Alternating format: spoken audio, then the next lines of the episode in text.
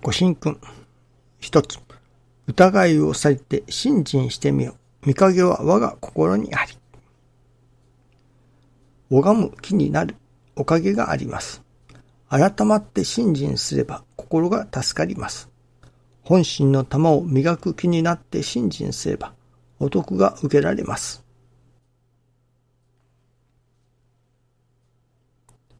疑いをされてとあります。疑う。何を疑うのか。まあ、人の心を疑うということがありますね。疑う。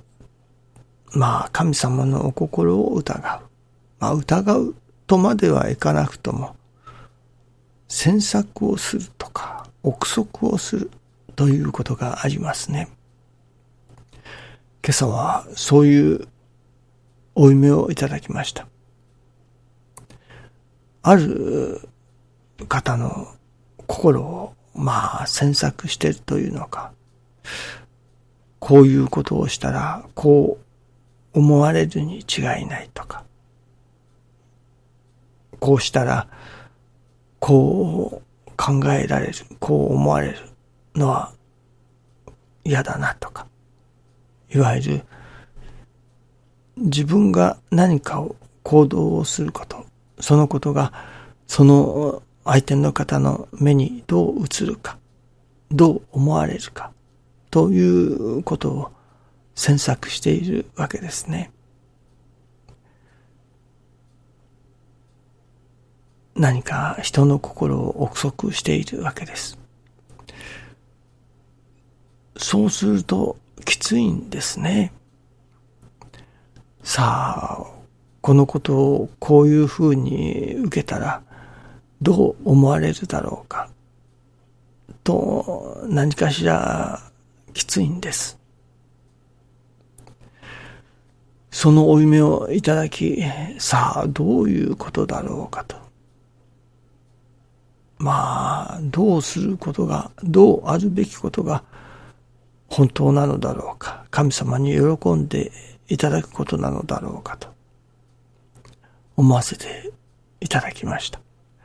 そして、新中記念の時に改めてあ、やっぱりこれはもう、こんなことをしたらどうだろうかとか、ああだろうかとか、いわゆるそういう詮索するのはやめて、もう相手が言われる通りに従う。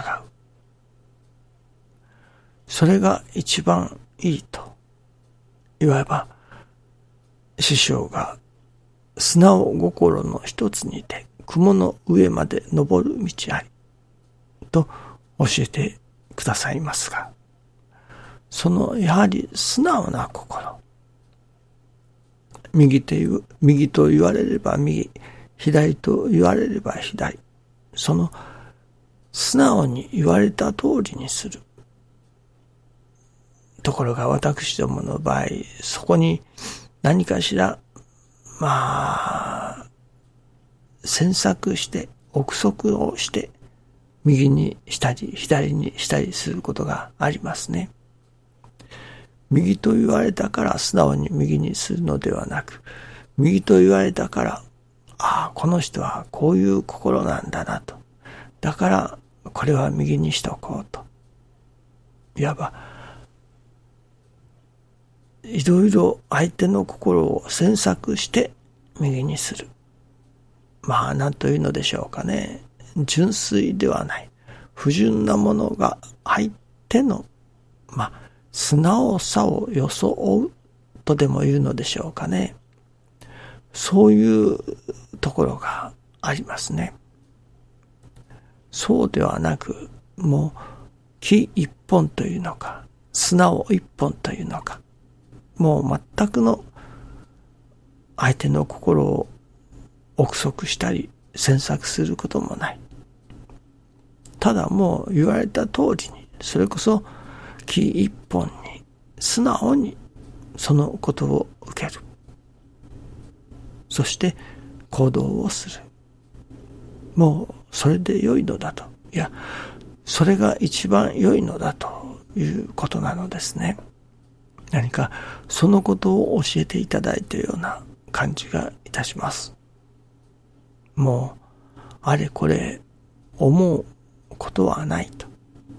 とにかく素直に生きることが一番だと。神様の仰せを素直にいただくことが一番だと。成り行きなどもそうですね。その理由を考えたりいたします。ああ、この成り行きはきっとこういうことに違いないからこうだろうと。だから受けようと。いろいろその成り行きの意味合いというものを詮索したり、憶測したりいたします。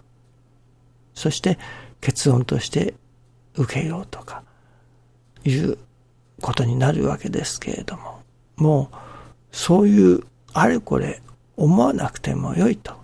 良いというより、あれこれ思うことなく、もう素直に、はいといただく。もうそれだけで良いと。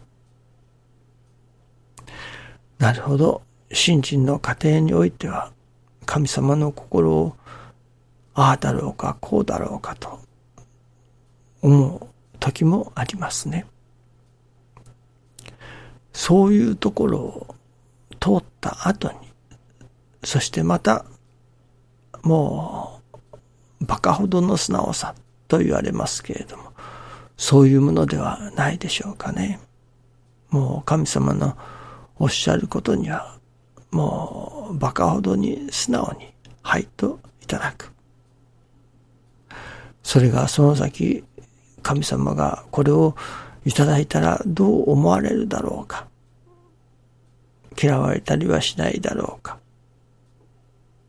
といったようなことも何にも考えずに、とにかく馬鹿ほどに素直に神様のおっしゃることに、はいといただいていく。そういう信心もまた大切だということなのですね。どこからどこまでがどうなのか、この辺の見極めは大変難しいところですけれども、今いただきます。今日いただきますことは、素直にいただけということですね。